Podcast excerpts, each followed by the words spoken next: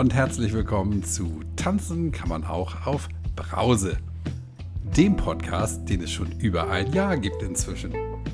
Und in dieser Folge komme ich mir fast vor wie ein Fernsehmoderator, der die Nachrichten spricht, weil dies für mich schon die dritte Folge in dieser Woche ist, die ich produziere. Und das finde ich gut so.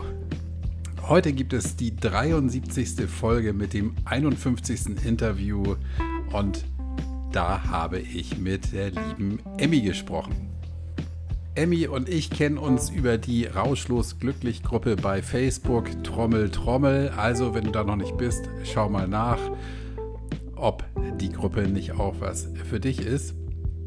Ähm, wir sehen uns da schon eine ganze Zeit und ich freue mich, dass Emmy sich endlich ein Herz genommen hat, um mit mir zu sprechen. Emmy ist eine Frau mittleren Alters, gepflegt und sie lebt mit ihrem, nee, bei ihrem Ehemann. Klingt ein bisschen sperrig, ist es auch, aber das ist auch, das ist auch nicht von mir, sondern wird nicht verraten, wer das gesagt hat oder wo es steht. Das wirst du gleich erfahren. Emmys Geschichte ist wieder mal eine, die stellvertretend für, denke ich, viele andere da draußen stehen können mit dem Unterschied, dass ihre Geschichte nicht nur tragisch ist, sondern auch ein gutes Ende genommen hat. Sonst würden wir heute nicht sprechen können. Grüße gehen raus an die liebe Heike, die mir eine Sprachnachricht per WhatsApp geschickt hat und ich finde sie nicht mehr wieder. Es tut mir wirklich leid, Heike. Sorry dafür. Das ähm, ist irgendwie auf meinem Zweithandy, ist die verschütt gegangen. Das Handy ist schon uralt und tut mir leid. Sorry. Schlechte Entschuldigung, aber es sollte wohl nicht sein. Tut mir leid. Und dann geht noch eine, ein Gruß raus an Nina, die mir auch eine, eine Grußbotschaft geschickt hat, aber an eine falsche Nummer, die, die natürlich da gar nicht bei mir angekommen ist, die Nachricht. Tja, Nina, so kann es gehen. Vielleicht begegnen wir uns auf anderem Wege mal wieder. Und dann auch noch Grüße an all die Leute, die mir zu meinem Podcast-Geburtstag gratuliert haben und es versäumt haben, mir eine Grußbotschaft zukommen zu lassen. Ja, du weißt genau, wer angesprochen ist. Und ausnahmsweise heute auch mal ein Gruß an die Mitglieder von Rauschlos Glücklich, weil dort mein Geburtstag auch etwas gefeiert wurde. Vielen Dank dafür. So, das Warten hat ein Ende. Lehn dich zurück, ruckel die Kopfhörer zurecht. Hier kommt Emmy.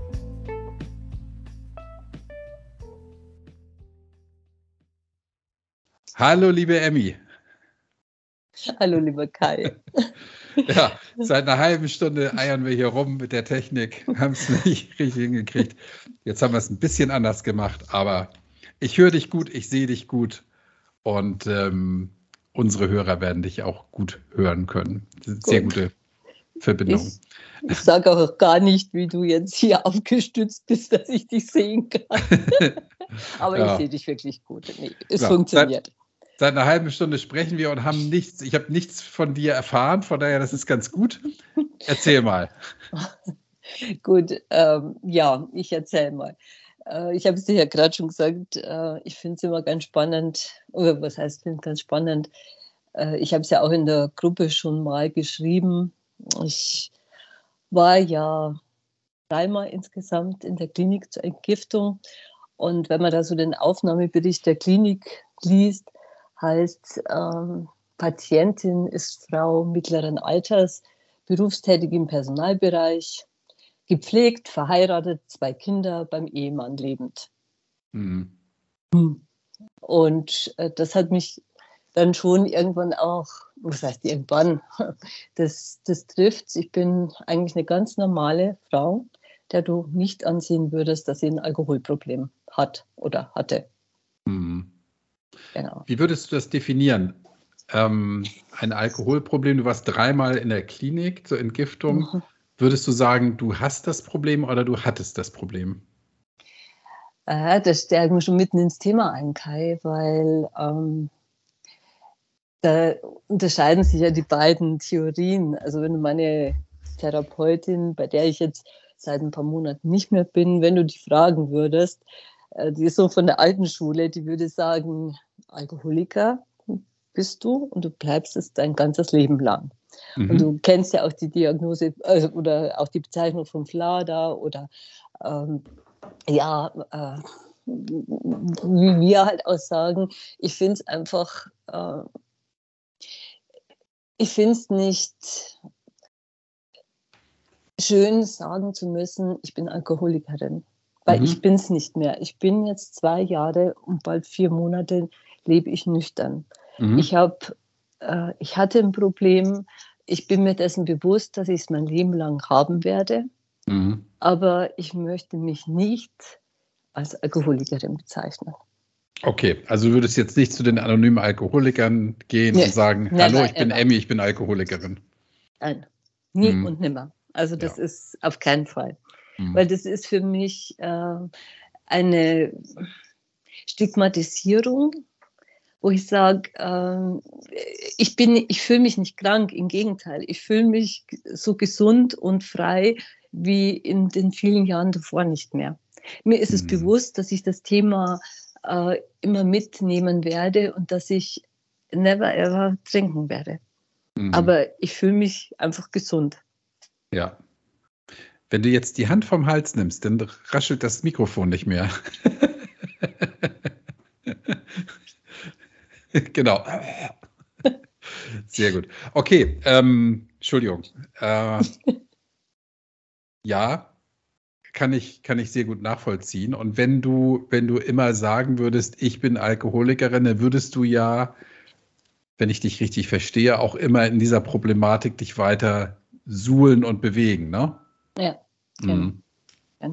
Ich verstehe auch die Leute, die sagen, wir haben ja in der Gruppe auch einen, der sich als Alkoholiker bezeichnet, der schon sehr lange nichts mehr trinkt, aber der ganz bewusst dazu steht, zu dieser ja, Aussage, ja. dem das sehr hilft. Und von daher glaube ich, gibt es eben, wie du sagst, ja, es gibt eben alte Schule, neue Schule, zwei Lager. Und ich finde, oder ich, ich glaube, dass beide Seiten so ihre Berechtigung haben. Natürlich, mhm. natürlich. Und wir, also wir, ich so mit meinem kleinen Kreis äh, von Supermädels, wo wir uns äh, ab und zu treffen, wir diskutieren auch ähm, da immer wieder drüber. Aber äh, ich glaube, das muss jeder für sich selber herausfinden, was für genau. ihn passt und ja. äh, wie er sich bezeichnen will. Mir geht es so besser. Ich mhm. möchte gesund werden. Ich bin mir der Problematik bewusst und mhm. von daher fühle ich mich gerade so gesund wie seit Jahren nicht mehr. Super, ja, top. Jetzt erzähl doch mal bitte, Emmy, ähm, drei Entgiftungen, das muss man ja auch erstmal hinkriegen. Mhm.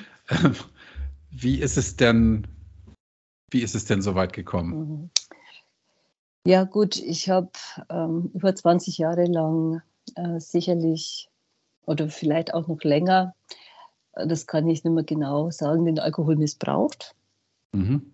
Und ja, ich würde mal sagen, begonnen hat es damit, äh, dass ich schnell einschlafen wollte, konnte. Ich hatte eine große Belastung, ich hatte ich habe zwei Kinder, ich war berufstätig, ähm, so das Typische für, ja, würde ich mal sagen, für viele berufstätige Frauen, alles auf die Reihe zu kriegen. Ich habe äh, ja, große Projekte in der Arbeit auch gestemmt und gemacht und dann ging es halt darum, nachts möglichst schnell einzuschlafen und habe festgestellt, wenn ich dann so eine halbe Flasche Wein hatte, dann ging es halt schneller. Dann kann ich schnell einschlafen und war morgens um fünf oder sechs, wann immer ich aufstehen musste, äh, fit genug, um ja, wieder wach zu sein. So mhm. würde ich mal sagen, hat es angefangen. Vor 20 Jahren ungefähr. Würde ich mal sagen, ja. Mhm. Also Wie alt waren deine ich, Kinder damals? Ähm, das hat sicherlich begonnen, ähm, als sie noch klein waren. Also ich habe letztens mich mit einer Freundin unterhalten. Es gab sicherlich auch Situationen, äh, wo sie, was heißt, es gab sicherlich Situationen, es gab Situationen, da haben sie sich äh, mittags zum Mittagsschlaf langsam und da habe ich schnell auch ein Glas Wein getrunken, weil ich wusste, okay, jetzt kann ich dann eine halbe Stunde auch schla schnell schlafen, um äh, diese Pause nutzen zu können, um Schlaf zu tanken. Es war okay. natürlich ein mhm. absoluter Irrglaube, weil du bist ja nicht erholt hinterher. Mhm. Guter Punkt. Ähm, diesen Irrglauben unterliegen, glaube ich, viele oder erliegen, glaube ich, viele, dass sie sagen oder denken, ich trinke Alkohol und schlafe. Ja. Und erhole mich dann. Ja, das Gegenteil ja. ist natürlich der Fall. Das, der, der, Schlaf ist eher wie eine Ohnmacht. Der Körper erholt sich gar nicht, sondern im Gegenteil muss arbeiten, was er sonst eben in diesem Maße nicht müsste. Das heißt, du hast nicht nur abends zum Einschlummern was getrunken, sondern auch mittags für ein halbes Stündchen Ruhe. Also ja, Ruhe in Tüttelchen. Die, mhm. Als die Kinder noch klein waren. Also jetzt äh, dann natürlich nicht mehr, aber also ich habe eigentlich nur abends getrunken in den ersten ah, Jahren, okay. außer eben ab und zu mal, wenn ich das Gefühl hatte, so jetzt äh, schlafen sie eine Stunde, da waren sie noch klein, da habe ich ja dann auch mal schnell einen Wein getrunken. Und hast du denn damals gedacht, ey, mittags ein Glas Wein trinken? Hä? Ja, ich habe es ausgeschaltet, dieses Thema. Ich habe nicht mehr drüber nachgedacht. Wusste dein Mann das? Es, nein, es war hm. Missbrauch.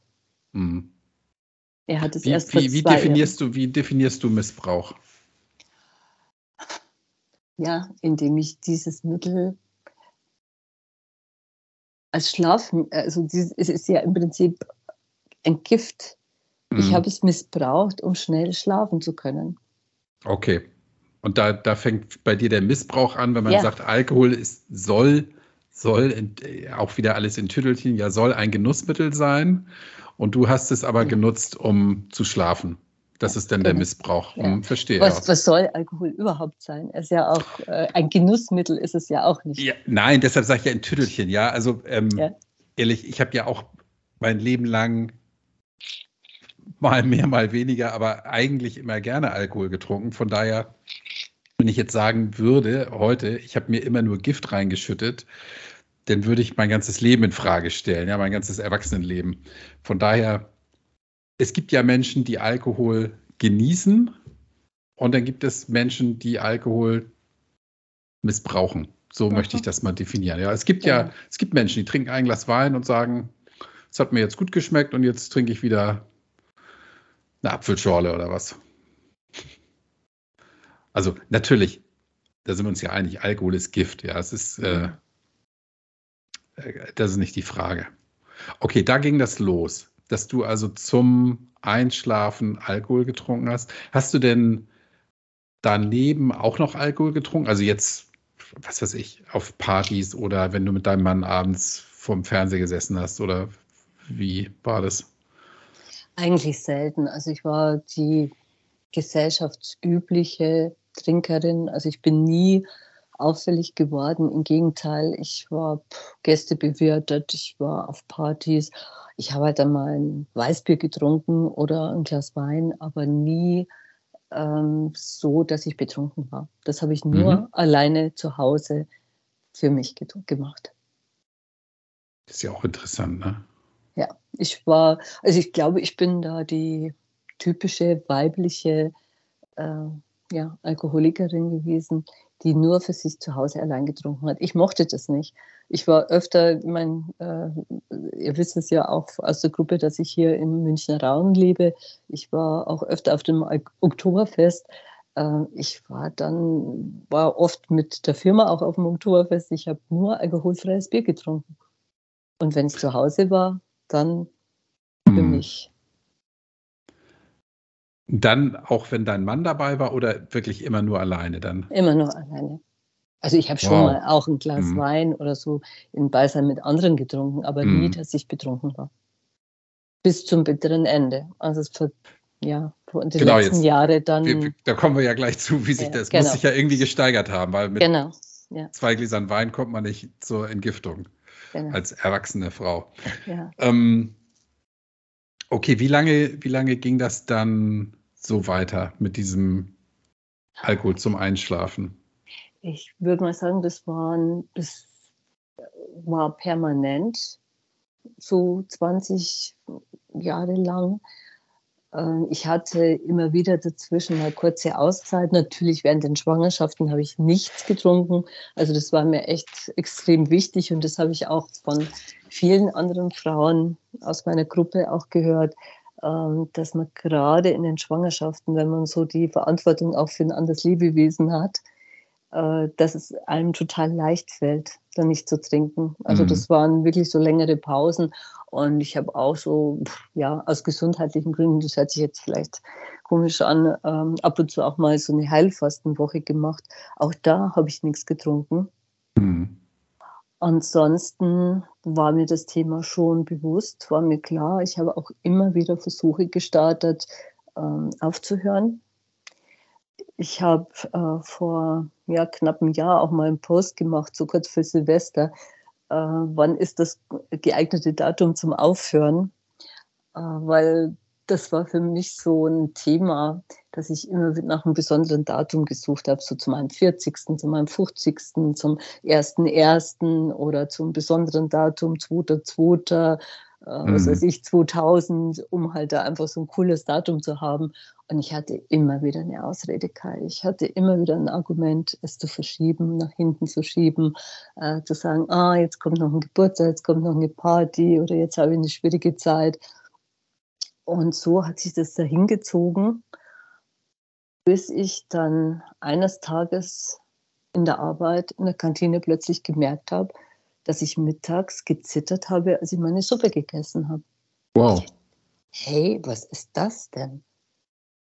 Hm. Und ähm, habe dann die Suppe auch stehen gelassen, weil es mir einfach peinlich war, weil meine Hand so gezittert hat, bis ich dann so paar Tage später festgestellt habe, das sind Entzugserscheinungen.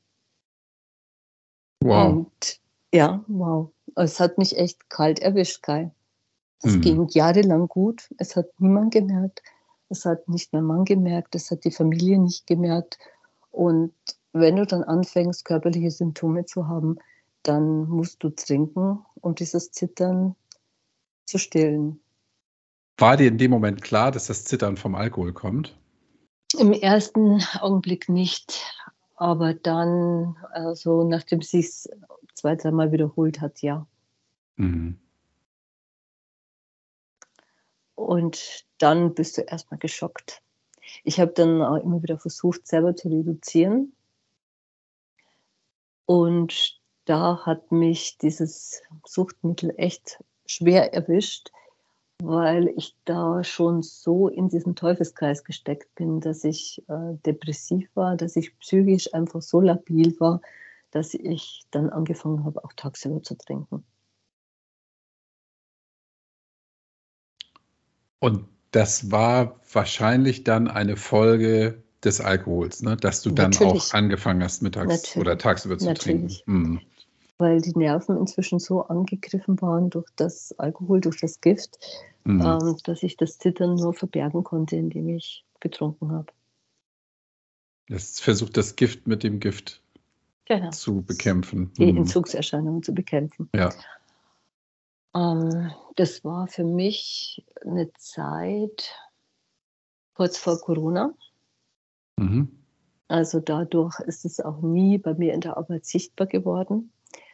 Ähm, ich hatte, der erste Klinikaufenthalt war dann, äh, ich habe eine Krankschreibung für eine Woche bekommen.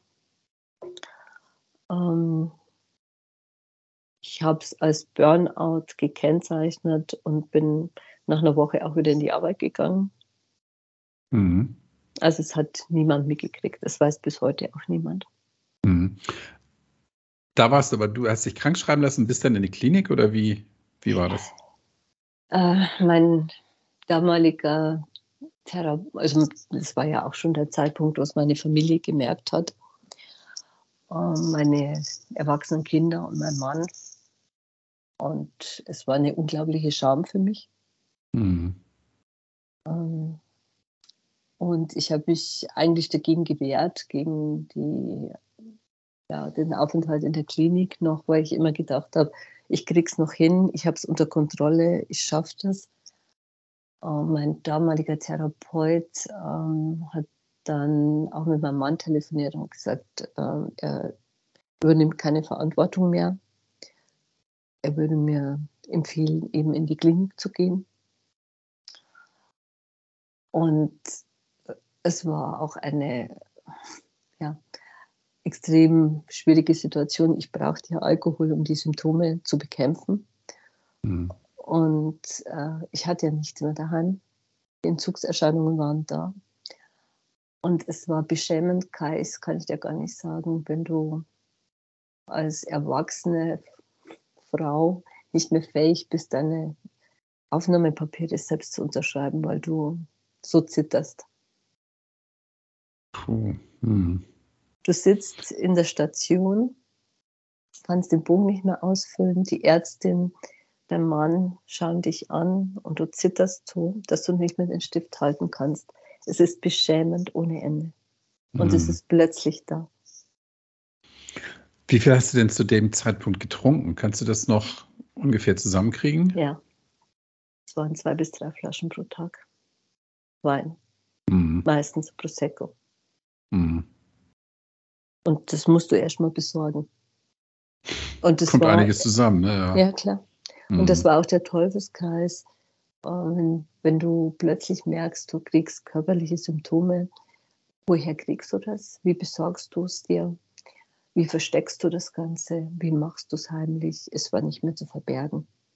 Ich hatte mhm. es über 20 Jahre lang kontrolliert und ja, gut gehandelt, wie ich mir immer dachte. Und dann war es nicht mehr zu verstecken. Mhm. Ja, und dann wird so da eingeliefert. Mein erwachsener Sohn war mit dabei. Und da siehst du die Menschen auf der Station sitzen und da hast du den Querschnitt der ganzen Bevölkerung. Mhm.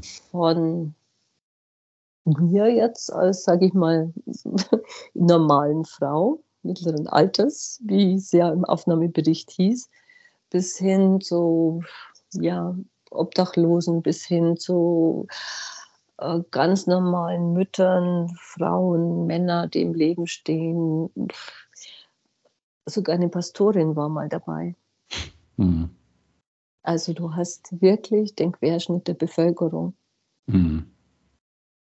Aber ich möchte jetzt, weil ich weiß, es hören ja einige den Podcast und ich möchte, ich habe mich ja auch bereit erklärt zum Interview, um ähm, ja, vielleicht ein abschreckendes Beispiel für viele zu sein, aber ich kann nur sagen, es war für mich echt eine Erleichterung, weil ich dort endlich Hilfe bekommen habe. Mhm. Also wann, vor allem wann, gegen die mhm. Entzugserscheinungen, ja. Ja. Wann hat dein, dein Mann denn erfahren oder deine Familie, wann ist da aufgefallen, dass du ein ernstes Problem hast? Es war nicht mehr zu übersehen. Ich kann es gar nicht mehr sagen, Kai. Mhm. Es war, ja, es war eigentlich äh, zu diesem Zeitpunkt, also so, ich würde mal sagen, so ein paar Monate nachdem es angefangen hat, dass ich wirklich halt das Zittern angefangen habe. Dann konnte ich es mhm. noch verstecken, dass ich halt äh, morgens und äh, abends auch kontrolliert getrunken habe.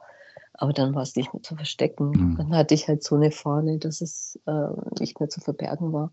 Ja. Oder es war, ja, ich hatte ja auch sehr ideenreiche Verstecke für die Flaschen, aber irgendwann kannst du es nicht mehr verstecken bei so einer Menge. Du musst es ja auch besorgen, du musst es äh, entsorgen. Es war nicht mehr zu verbergen. Mhm. Wie war das bei der Arbeit? Äh, da hatte ich, also ich habe tagsüber damals auch noch nicht getrunken. Ich hatte ja morgens noch getrunken und äh, bevor ich aus dem Haus bin, und dann gleich, nachdem ich aus dem Büro raus bin. Also ich habe nie in der Arbeit Alkohol zu mir genommen. Mhm. Äh, das heißt aber nicht, dass ich äh, null Promille hatte. Ich war sicherlich mhm. angetrunken morgens. Aber da, das ist keinem aufgefallen. Ich wurde zweimal angesprochen von einer externen Kollegin morgens, weil da riecht es ja vor allem. Mhm. Ich hatte immer versucht, mit Kaugummi und äh, ja, Parfum möglichst alles zu verdecken. Aber äh, manchmal kamen mir halt die Menschen so nahe, dass du es gerochen hast. Ich habe dann mhm. versucht, äh, Termine zu zweit, zu dritt äh, morgens zu vermeiden, halt so erst ab 10, 11, wo ich so das Gefühl hatte, äh, jetzt ist es nicht mehr so schlimm. Oder jetzt riecht man es nicht mehr. Und äh, es war, ich war absolut gehemmt in Terminen, kein. Boah, was ein Leben, ne? Oh. Was für ein Leben. Mhm. Und äh, ich hab, hatte ja auch mal in der Gruppe einen Post dazu und ich glaube, ähm, ich kann da echt als Beispiel dienen, wie schnell es dann plötzlich gehen kann, wenn man wirklich meint, man hat es jahrelang unter Kontrolle und äh, ich habe es im Griff. Und erst war es ja nur eine halbe Flasche und dann vielleicht eine Flasche. Und dann, sobald du merkst, jetzt kommen die körperlichen Symptome, es ist, bist du drin im Teufelskreis, dann musst du dir wirklich sofort Hilfe suchen. Hm. Und dann ist es ja schon ja, dann ist es wirklich 5 vor 12, ne? Wenn das Zittern genau, anfängt, genau, dann. Genau. Hm. Und ist das denn, ja, also so wie du es beschreibst, ist das ja quasi über Nacht gekommen dann, ne? Also es war alles, also Schleichend. okay, und aber dieses Zittern ist dir denn einmal plötzlich aufgefallen? Ja, es kam schleichend. Also mm. es war dann auch wieder weg und dann kam es wieder, dann war es wieder weg und ähm, ich habe halt dann festgestellt, wenn ich dann was getrunken habe, dann wurde es besser. Und so, das war natürlich auch meine Erklärung, dass ich wusste, ah, jetzt ist es soweit. Puh, so, dann warst du eine Woche in der Klinik. Genau. Mhm. Und es ging mir auch sofort, nicht mal ganz eine Woche beim ersten Mal, es ging mir auch sofort besser. Ähm, und ich hatte dann auf meinen eigenen Wunsch wurde ich dann entlassen weil mhm. ich hatte einfach Sorge, dass ich zu lange von der Arbeit weg bin, dass es irgendwie rauskommt. Äh, und mir ging es ja auch gut äh, durch die Medikamente, die ich bekommen habe. Die Ärztin hat mich dann darauf angesprochen und gesagt, auf eigene Gefahr. Und äh, es würde ja auch Therapie und sonstiges dazugehören. Und ich habe mit ihr besprochen auch, was, war, was ich machen kann. Und ich fühlte mich einfach sicher. Mhm. Ich hatte das Gefühl, ich habe es begriffen und jetzt äh, nie wieder zurück. Und es ging mir auch super. Ich war halt froh, dass ich wieder zu Hause sein durfte, dass ich wieder normal leben konnte. Jo, und dann hatte ich dann zwei, drei Monate später, ähm, hatte ich so die Idee des kontrollierten Trinkens. Ah, gute Idee. Mhm. Hm. Mein Mann und ich waren mit Freunden im Urlaub. Ähm, wir hatten Hochzeitstag. Die, das war der Klassiker. So. Und eine Freundin von mir, die hat dann unseren Hotelaufenthalt mit einem Aperol gestartet. Mhm. Und ich hatte, ich hatte dann ähm, mit meinem Mann besprochen, dass ich nur zum Start im Hotel ein Aperol und alle zwei Tage abends mal ein, alkoholfrei, ein alkoholfreies, leichtes Weißbier zu trinken. Mhm. Und das war auch gut. Also es war überhaupt kein Problem für mich, da so alle zwei, drei Tage mal was zu trinken. Genau. Und als ich zu Hause war, hat sich mein Suchtgedächtnis natürlich erinnert und ich habe heimlich wieder angefangen zu trinken. Und drei, vier Monate später war ich da, wo ich vorher war. Mhm. Ähm, als du mit deinem Mann besprochen hast, mal ein Glas zu trinken, ähm, da war er nicht informiert, was dann passieren kann oder wie, wie, wie würdest du das einschätzen? Wir waren beide nicht informiert, hm. würde ich mal sagen. Hm. Also du hast es gar nicht in, in böser Absicht gemacht, sondern wirklich, weil ja. du glaubtest, dass genau. ich krieg das jetzt hin. Ich habe das jetzt, genau. habe zwar jetzt jahrelang missbräuchlich getrunken, aber jetzt kann ich das, jetzt habe ich es verstanden, wie es geht und genau. Und ich will mh. ja nie wieder zurück und ja, aber genau. man ist so schnell wieder im alten Fahrwasser drin und das wird jeder bestätigen, der schon mal so weit war. Mhm. Puh, und dann? Dann hat es ein paar Monate gedauert, dann bist du wieder in die Klinik. Genau, dann war ich wieder da, wo ich zuvor war. Mhm. Ähm, äh, es war für mich natürlich, ich habe mich doppelt geschämt, vor allem gleiche Klinik. Äh, dann stehst du natürlich schon äh, als Patient, wo es schon vermerkt und kennt mhm. sich schon ein Stück weit schon aus. Jo, ähm, und das Spiel war ähnlich. Ich hatte zwar dann äh, gleich, als ich dann nach dem zweiten Mal entlassen wurde, auch angefangen, ich habe einen Self-Check gemacht, ich habe einen Gesundheitscheck, ich wollte auch ein, eine komplette Therapie beginnen. Äh, du musst ja dann über die Bundesversicherungsanstalt äh, für Angestellte einen Antrag stellen, Rentenversicherungsanstalt und so weiter. Und das wurde dann, äh, das war dann auch kurz vor der Genehmigung, aber da hatte ich dann schon meinen zweiten Rückfall.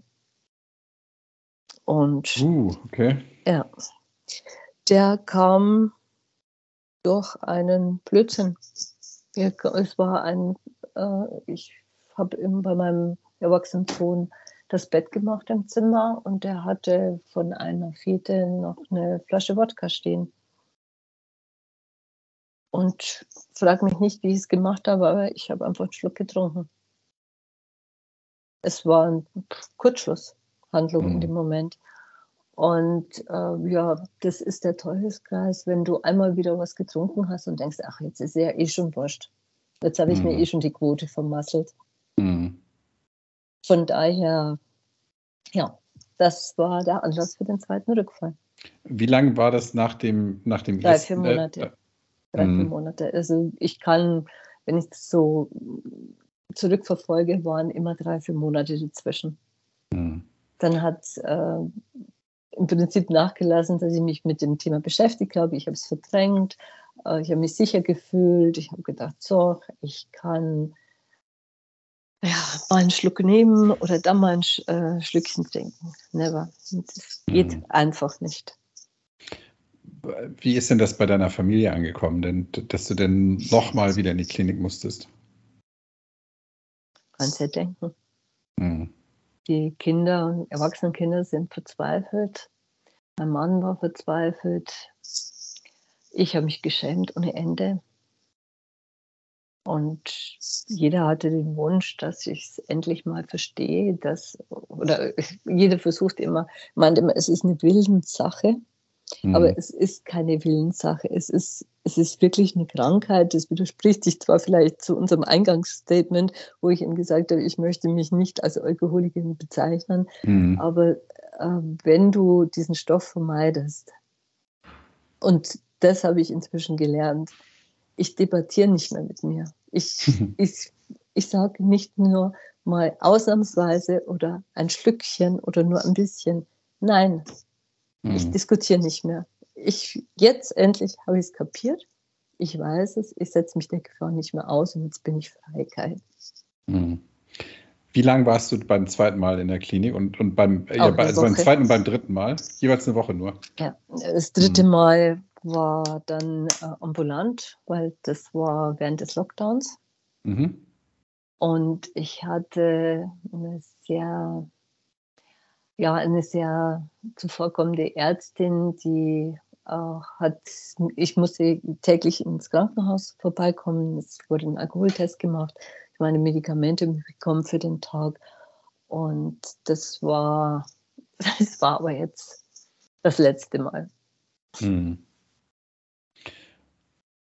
Und du hast dann schon während, also während der, des dritten Aufenthaltes, wenn man das so nennen kann, wenn es mhm. ja, ambulant, ambulant, war, ja. ähm, hast du für dich verstanden, dass du da einen Schlussstrich ziehen musst. Genau. Mhm. Ich muss mir, ich muss mir keine Gedanken mehr machen, dass ich irgendwann mal wieder trinke, weil ich weiß, das Suchtgedächtnis ist da und ich, es wird mich einholen. Mhm. Es gibt kein bisschen, ein wenig oder ab und zu. Warum auch? Mhm. Es ist ja nicht notwendig. Ich brauche es nicht mehr. Ja. Ich brauche es nicht mehr. Aber jetzt fragen sich ja viele Menschen, wie hat die Emmy das denn gemacht, dass sie dann für sich quasi über Nacht verstanden hat, dass sie nichts mehr braucht? Was, was ist da bei dir passiert? Ich glaube, die Scham war einfach zu groß. Die Scham mhm. vor meiner Familie, vor meinen Kindern, vor meinem Mann. Ähm, ich weiß, dass, dass ich irgendwann mal mein Leben weggeworfen hätte. Ich wäre mhm. gelandet ähm, irgendwo in der Gosse als Pennerin. Mein Mann hätte sich von mir getrennt. Ich hätte meinen Beruf verloren. Äh, es, ich musste es kapieren. Und ich glaube, das ist auch äh, das, was den meisten hilft, wenn, wenn es wirklich verbindlich wird, wenn, wenn es offen wird, wenn es transparent wird, wenn es jemand merkt, wenn dich jemand darauf hinweist und sagt, du musst was tun. Mhm. Und ich mhm. wäre ich wär gestorben, Kai. Ich wäre gestorben. Ja. Es ist ein Gift, an dem du stirbst. Ich hatte zum Teil, ich mag es jetzt nicht äh, detailliert beschreiben, aber ich bin nur noch mehr im Bett gelegen und habe zur Flasche gegriffen. Ich habe nichts mehr gegessen. Ich bin nicht mehr von der Toilette runter, weil ich so Durchfall hatte. Ich habe gespuckt. Ich musste mich übergeben, weil der Magen den Alkohol nicht mehr vertragen hat. Ich habe sofort wieder getrunken. Es, ist, es kann man gar nicht beschreiben, wie tief du sinkst. Und dann bist du froh, wenn du in die Klinik kommst und dir wird geholfen was mir geholfen hat, denke ich, war zum einen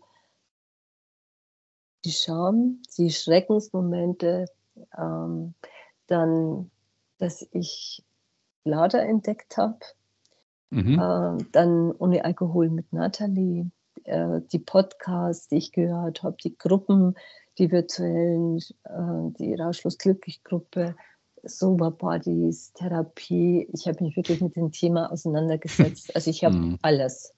Das, was ich jahrelang verleugnet und abgelehnt habe.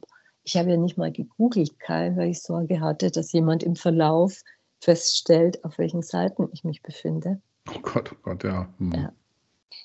Uh, und all das habe ich dann nachgeholt und habe mich damit beschäftigt und war erstmal ähm, überrascht, dass es noch andere Menschen gibt, die das gleiche Problem haben und dass ich nicht ganz so absurd und abnormal bin. Und seit ich, wie gesagt, seit ich nicht mehr mit mir diskutiere und es völlig ausgeschlossen habe, fühle ich mich einfach frei. Hm. Es ist, äh, ich kann inzwischen durch den Supermarkt laufen und sehe die Regale stehen und sage, was kümmert es mich? Im Gegenteil, ich schüttel den Kopf, was da alles rumsteht. Echt unglaublich. Mhm. Frei verkäuflich. Äh, ich habe es am eigenen Leib erfahren, wie, ja, wie schlimm es sein kann. Du warst ganz unten, ne? Ja. Mhm. Genau. genau. Tiefer geht es, glaube ich, wirklich dann nur noch mehr. Dann gibt dich deine Familie und deine Angehörigen auf. Ja, mein Gott, ich meine, wie, wie gut, dass du da für dich erkannt hast, dass das, ähm, dass du dann an einem Punkt angekommen bist, wo es nicht weitergeht, ne? Ja. Und äh, ich habe ja auch so, ich möchte mal sagen, ein Buddy ein, äh, in der Gruppe und wir reden da ab und zu auch drüber. Und ich sage ihnen, es, äh, Gott sei Dank, hört bitte vorher auf. Hört echt vorher auf. Lasst es nicht so weit kommen. Ich hatte auch jahrelang gedacht, ich habe es im Griff. Also ich glaube, dass das Problem ist bei den meisten Menschen, die zu viel trinken, die Scham, ja, hast du gesagt, das ist ein, ein gutes Wort, glaube ich, dafür. Und ähm, die Scham wird natürlich noch mal stärker mit dem Eingeständnis, natürlich. ich habe ein Problem, ja. Genau. Und solange man sich das nicht eingesteht, ist möglicherweise das Problem nicht so groß. Vermeintlich, ja. Und man wird dadurch natürlich es. noch größer. Ja, genau. Mhm. Du verdrängst das einfach. Mhm. Du willst es nicht wahrhaben, solange du es immer im Griff hast und äh, solange du es nur, wie es ich gemacht habe, nur für mich mach, abends mhm. heimlich, äh, dann verdrängst du es. Ich habe es, mhm. ja, Genau. Und in weitesten Teilen hast du ja sicherlich noch gut funktioniert, konntest deinen Job machen, Haushalt schmeißen. Klar. Alles. Hm. Das hat keiner gemerkt. Ich habe gut funktioniert. Hm. Bestens. Ja. Ja, bist du wirklich das, das lebende Mahnmal ne, für was Alkohol aus, aus Menschen macht und, und, und was, was alles passieren kann. Ne? Also, ja. Gott sei Dank ist dir denn, noch. Ja, ist dir denn, ist dir denn mit und unter Alkohol mal was wirklich Schlimmes passiert? Also bist du mal irgendwo gegen eine Wand gelaufen oder? Also ich glaube, da bin ich nicht die Ausnahme. Äh, ich bin diverse Male die Treppe runtergefallen. Ich habe mir mal den, die Hand eingeklemmt, wo ich im Nachhinein eine Blutvergiftung hatte. Also nie, Gott sei Dank, was Ernsthaftes. Ich bin Gott sei Dank auch fast nie betrunken Auto gefahren. Also das fast beschränkt sich eher darauf, auf den Restalkohol, den ich halt morgens mhm. oft noch hatte. Ja. Also mhm. jedenfalls nicht, wenn ich nachts bin ich nicht mehr gefahren, aber eben, ich vermute mal, mit Restalkohol morgens. Mhm. Nee, Gott sei Dank ist mir so richtig was Schlimmes nicht passiert. Mhm. Hat dein Mann irgendwann mal zu dir gesagt, hey, wenn du so weitermachst, bin ich weg? Oder wart ihr an dem Punkt nicht? Nee, an dem Punkt waren wir noch nicht. Ähm, es war ihm nur wichtig, dass er seine alte Frau zurückbekommt. Hm. Und hat er sie zurück? Nein, hat er nicht, weil ich, ich glaube, Kai, ich habe mich verändert. Mhm.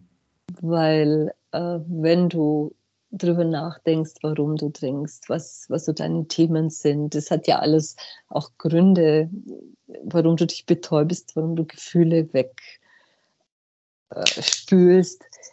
Äh, äh, und wenn dir das bewusst wird, dann, bist, dann veränderst du dich.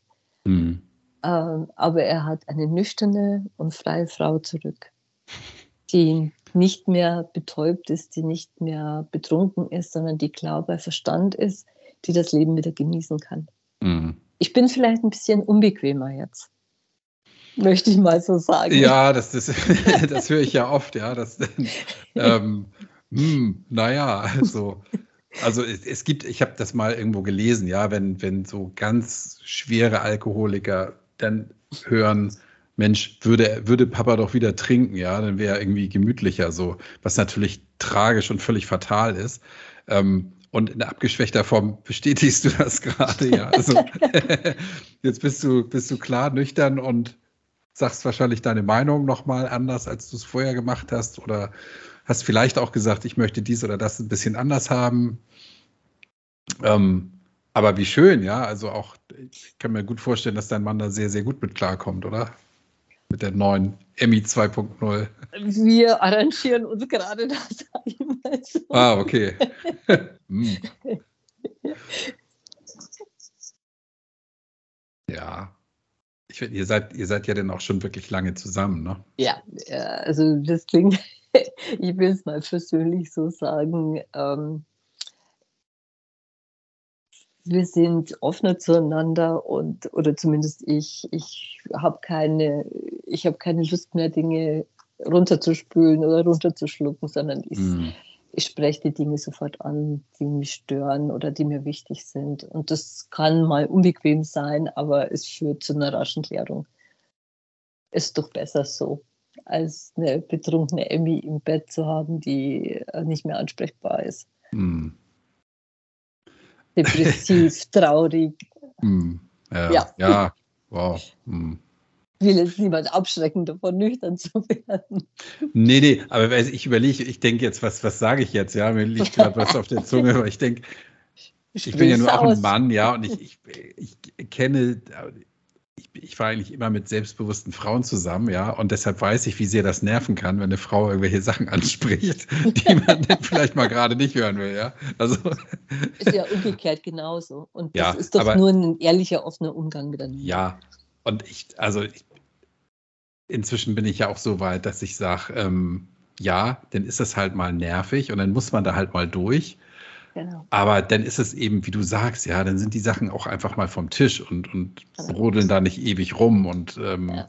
sorgen für schlechte Laune und schlechte Stimmung und lange Gesichter. ja. ja, ja, genau. Ähm, gehst du offen mit dem Thema um? Hm, da hast, erwischst du mich jetzt gerade. Äh, ja, ich gehe nicht ganz offen damit um. Ich glaube, ich habe es auch hin und wieder, schreibe ich in der Gruppe. Ähm, ich finde, es ist eine Sache, bei der ich selber entscheiden mag, wer sie weiß und wer nicht. Mhm. Ich habe jetzt keine Lust, dass mich jeder äh, unter diesem Stigma sieht. mhm. Alkohol, sondern ich möchte einfach ja, normal wahrgenommen werden, wie ich bin, wenn es mir wichtig ist, wenn es äh, wenn es der Sache dient oder dem Kontakt dient, dem Thema dient, dann spreche ich es auch an. Aber ich stelle mich jetzt nicht vor, wie wir es gerade schon zu Anfang hatten. Ich bin Emmy, Alkoholikerin, so und so viele mhm. Jahre alt und hm, sondern mal, wenn ich angesprochen werde, äh, warum trinkst du keinen Alkohol, dann entscheide ich in dem Moment selber, wem sage ich jetzt was.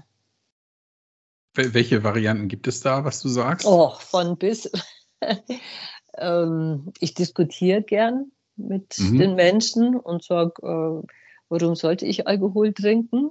Mhm.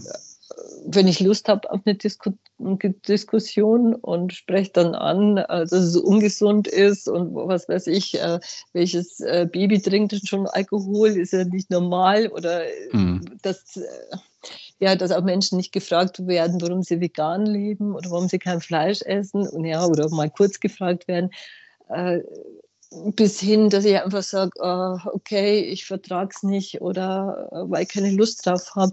Es kommt drauf an. Okay, also, verstehe. Äh, ja, kann ich dir jetzt 20 verschiedene Varianten nennen, uh, bis hin, dass ich auch manchmal sage, du, ich habe ein Alkoholproblem. Mhm. Das mache ich gern bei unbekannten Leuten, zum Beispiel in der Kneipe oder so. Mhm. Wir gucken die blöd, ne? Da fragt keiner mehr nach. Nee, genau. Da wollen die auch gar nicht wissen, wie definiert man denn ein Alkoholproblem. Ne? Im Zweifel genau. müssen sie dann durch erkennen, ja. dass sie selber eins ja. haben. Ne? Ja. Mhm. Aber ich muss schon sagen, ich bin jetzt nicht der, diejenige, die ganz offen damit umgeht. Mhm. Du, alles gut. Es entscheide ich für mich. Mhm. Ist es dir denn am Anfang deiner Nüchternheit sehr schwer gefallen oder ist es durch dieses Groschenfallen eher leicht gewesen für dich?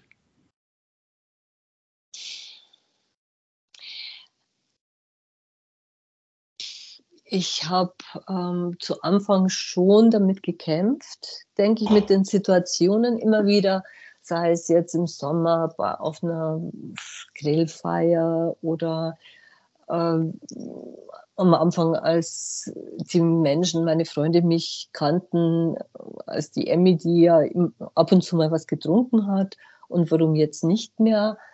Und da ist es mir schwer gefallen. Inzwischen es wird von Tag zu Tag leichter und ich denke nicht mehr dran, Kai. Mhm. Es gibt ab und zu gibt so klitzekleine Momente, aber es wird immer leichter und ich bin so froh. Ich bin, ich fühle mich so frei, äh, dass ich es nicht mehr tun muss. Mhm.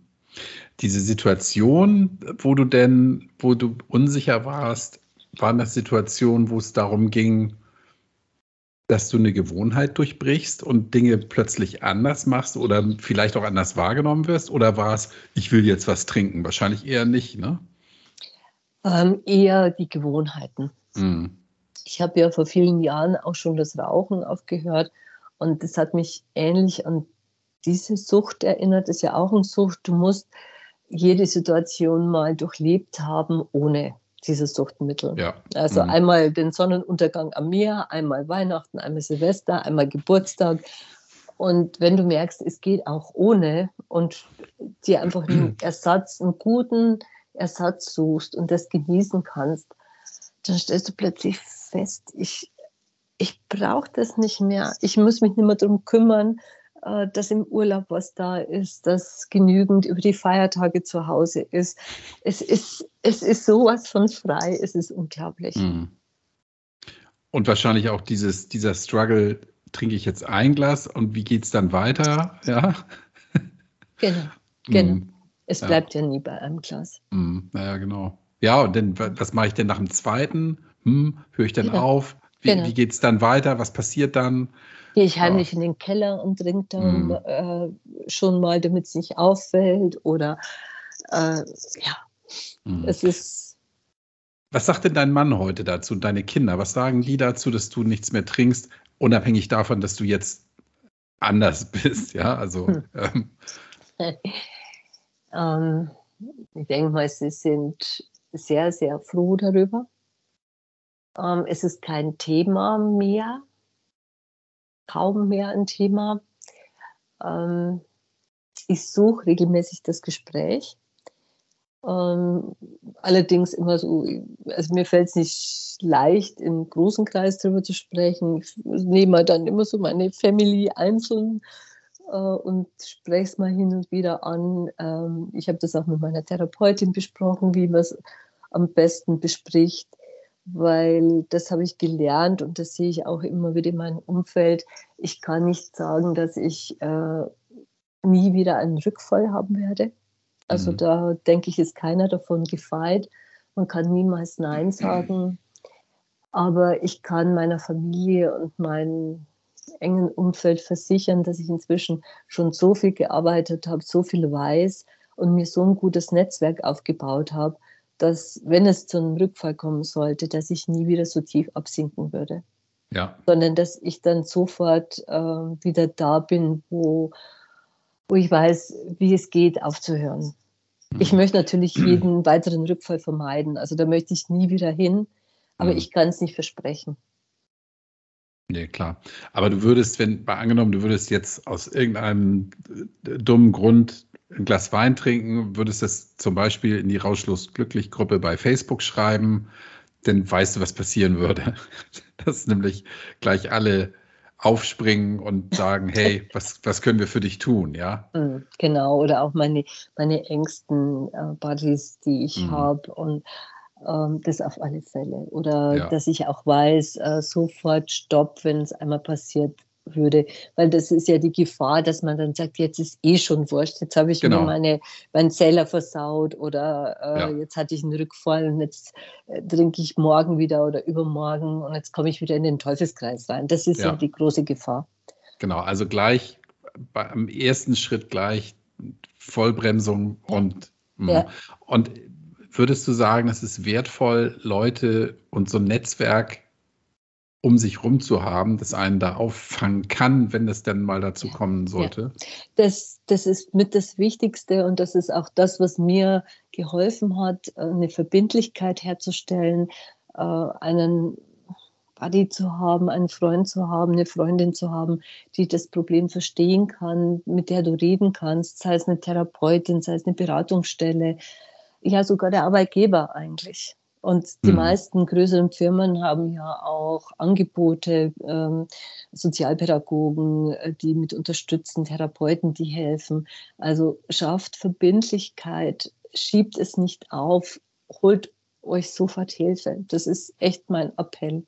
Mhm. Auch wenn es der erste Schritt ist und man sich schämt, aber es ist eine Krankheit, es ist ein Problem, wo man Hilfe braucht. Mhm.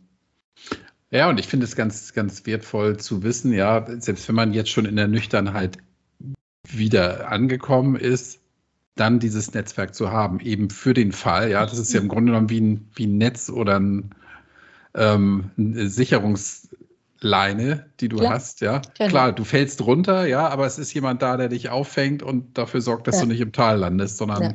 irgendwo vielleicht einmal mit dem Kopf an, an den Felsen knallst, aber dann auch vernünftig wieder hochkommst, ne? Meine Therapeutin hat mich ja zu jeder Stunde immer gefragt, wie hoch mein Zuchtdruck war in der letzten Zeit. Und ich habe es mhm. am Anfang immer abgelehnt, habe gesagt, ich hatte keinen Zuchtdruck. Dann hat sie gesagt, das glaubt sie mir nicht. ich soll nur so eine ganz, ganz leichte Situation beschreiben. Und äh, das hilft, sich damit auseinanderzusetzen, das nicht zu verleugnen, sondern wirklich zu sagen, ja, da, hm, da habe ich, was weiß ich, da habe ich äh, im Café jemand sitzen sehen, der hat gerade ein Aperol getrunken und da habe ich mir gedacht, hm, konnte ich mich an die schönen Situationen früher erinnern, sich wirklich damit zu beschäftigen und mhm. auch mit den dunklen Momenten, was alles passiert ist und warum, dass man nicht mehr trinkt. Und das hilft, es immer wieder zu vergegenwärtigen. Darum höre ich ja auch immer noch deinen Podcast. Ja, sehr gut. So ja. soll das sein. nee, ich finde das ganz gut, ja. Also ich denke ja auch, wenn ich so denke, zu der Zeit, als ich noch getrunken habe, haha, die Party oder was weiß ich, der schöne Abend mit meiner Freundin oder wie auch immer. Alles gut, ja. Nur, ja. damit ist das Lied ja nicht zu Ende gesungen, sondern dann kommt ja auch genau. mal der Kopfschmerz am nächsten Tag oder irgendwie, naja, gut, was auch immer. Ähm, ist ein guter, sehr guter Hinweis. Ich hoffe. Du hast, ja, unbedingt. Du hast jetzt, ähm, du hast jetzt schon so viele wertvolle Hinweise gegeben, was man tun soll, dass ich, ich stelle aber trotzdem die Frage, was, was rätst du deinen Zuhörern? Vielleicht noch zusätzlich. Oder was möchtest du ihm mit auf den Weg geben?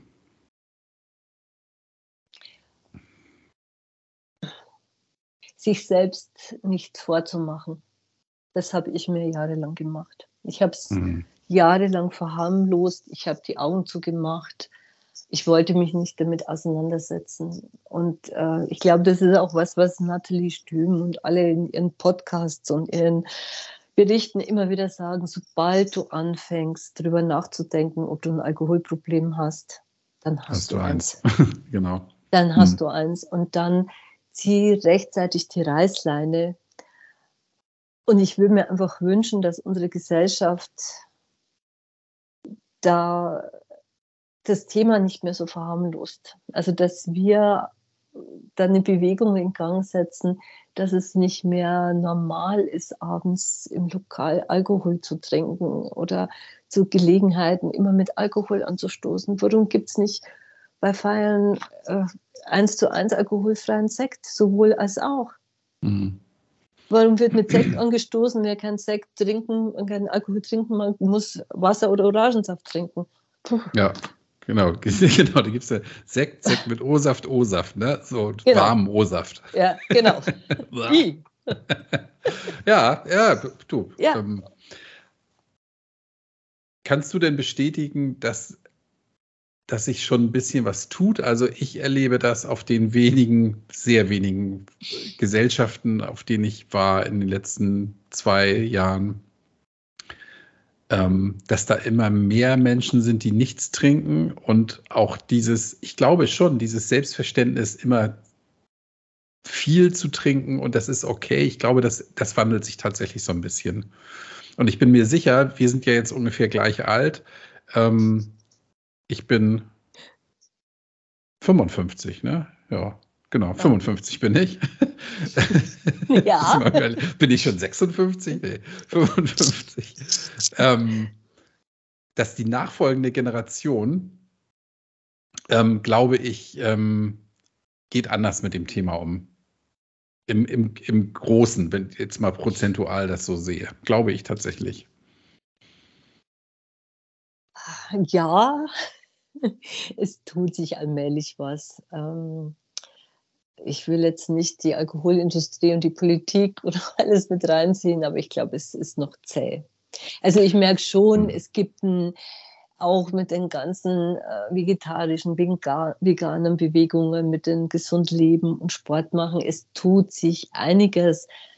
Ähm, aber es gibt ja noch so die, sag mal, die Alten, auch aus der Generation, wo ich komme, wo es einfach normal ist, dass du Alkohol trinkst. Ja, natürlich, ja, ja, klar. Und das mhm. muss sich ja erstmal verändern. Also das ist, und auch in Gaststätten und äh, überall heißt das, lass uns, mit dem, lass uns auf ein Bier gehen oder lass uns äh, Sekt anstoßen. Also das ist ja auch in unserer Gesellschaft so verankert. Das mhm. braucht ja wahnsinnig viel Zeit. Aber ja. ich hoffe, ich gebe die Hoffnung nicht auf ich, ich behaupte mal, wir beiden werden das noch erleben, dass sich das deutlich ändert. Also ich glaube mal, spätestens wenn meine Kinder Kinder haben, die werden dann nichts mehr trinken. Dann ja, ich glaube, du bist glaube, auch dann, für sie ein tolles Vorbild, oder? Ähm, ich möchte das sein, ja. Also zumindest was, was, das, was das Trinken angeht, bin ich, bin ich sicherlich ein Vorbild. Ja, ich rauche nicht, ich trinke nicht.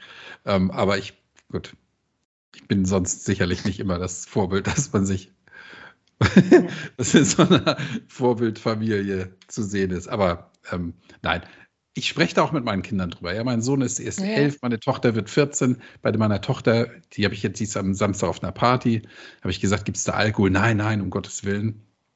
Und dann sage ich, selbst wenn es da welchen gibt, ja, lass bitte, lass bitte die Finger davon oder wenn du es mal probieren willst, dann erzähl es mir nachher. Ja, weil die kennt ja meinen Podcast, die weiß so, und die hat mich natürlich auch schon, meine Kinder mich beide schon betrunken erlebt und sagen heute noch, äh, das ist irgendwie total gruselig, ja? ja. Und es ist eben schön, dass sie mich nicht nur äh, lustig tanzend sehen, be betrunken, sondern auch mal anders erlebt haben. es gehört dazu, ja. ja. Und deshalb glaube ja. ich tatsächlich, kann ich, was das angeht, da ein Vorbild sein und ja, meine Enkelkinder.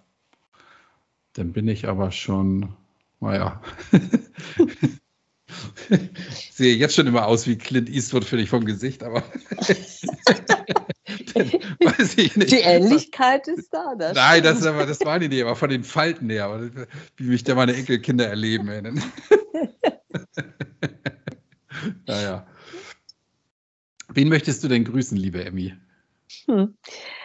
Ähm, ich möchte eigentlich, äh, da habe ich mir echt Gedanken drüber gemacht, ich glaube jetzt mal eher, dass so meine Familie, meine Freunde den Podcast nicht hören. Das heißt, mhm. natürlich will ich es meiner engen Familie zuschicken und die wissen, wo ich stehe und die grüße ich täglich.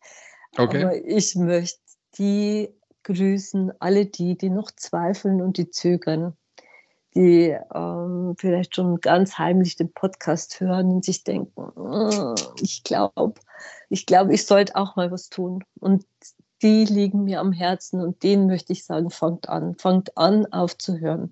Setzt euch damit auseinander. Es gibt inzwischen so tolle Programme.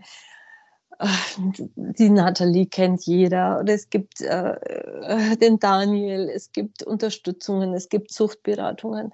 Werdet aktiv und setzt diesem Gift ein Ende. Mhm. Und ja, die möchte gut. ich grüßen. Sehr schön. Dem Gruß schließe ich mich an. Ich danke dir fürs Gespräch, liebe Emmy. Gut. Ich freue mich, dass wir das hingekriegt haben hier mit der Technik. Und, ich auch. Ähm, und wie? Wir sprechen gleich noch ein bisschen weiter und ich sage Tschüss. Mach's gut. Tschüss.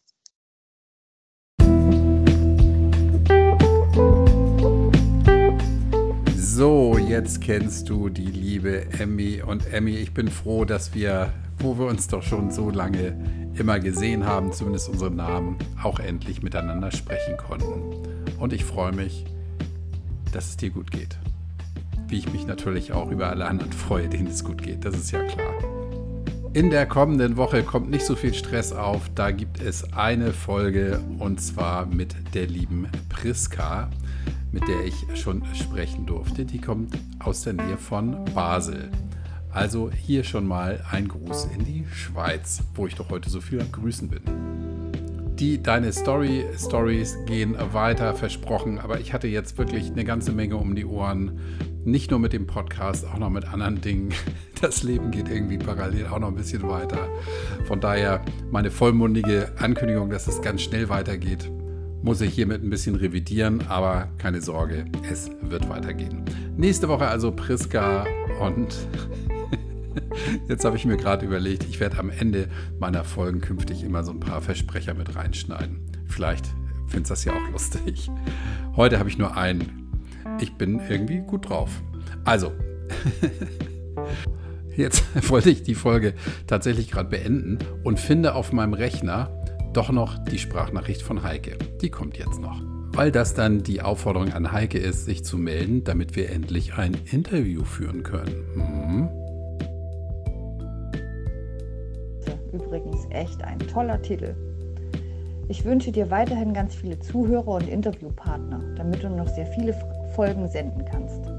Ich selbst bin 55 und seit dem 4.7. diesen Jahres nüchtern. Mir fällt es tatsächlich leicht, aber trotz alledem höre ich dir gerne zu. Ich finde die Geschichten hinter den Menschen in deinem Podcast echt spannend. Außerdem hört man deiner Stimme gerne zu. Ich habe tatsächlich auch mal die allerersten Folgen gehört und gebe natürlich gerne zurück. Die Qualität oder besser die Fragen werden echt besser. Also gerne mehr davon. Und ich überlege noch, ob und wann ich vielleicht für ein Gespräch bereit bin. Also gerne weiter und liebe Grüße, Heike. Ja, puh, da habe ich es ja gerade noch geschafft, die Nachricht von Heike hier doch noch unterzubringen, weil ich ja gesagt habe, alle Nachrichten werden veröffentlicht. So. Und jetzt kommen gleich noch meine Aussetzer. Das waren jetzt beim Outro nur ganz wenige. Freue dich auf die nächste Woche und bis dahin denke mal dran, tanzen kann man auch auf Brause.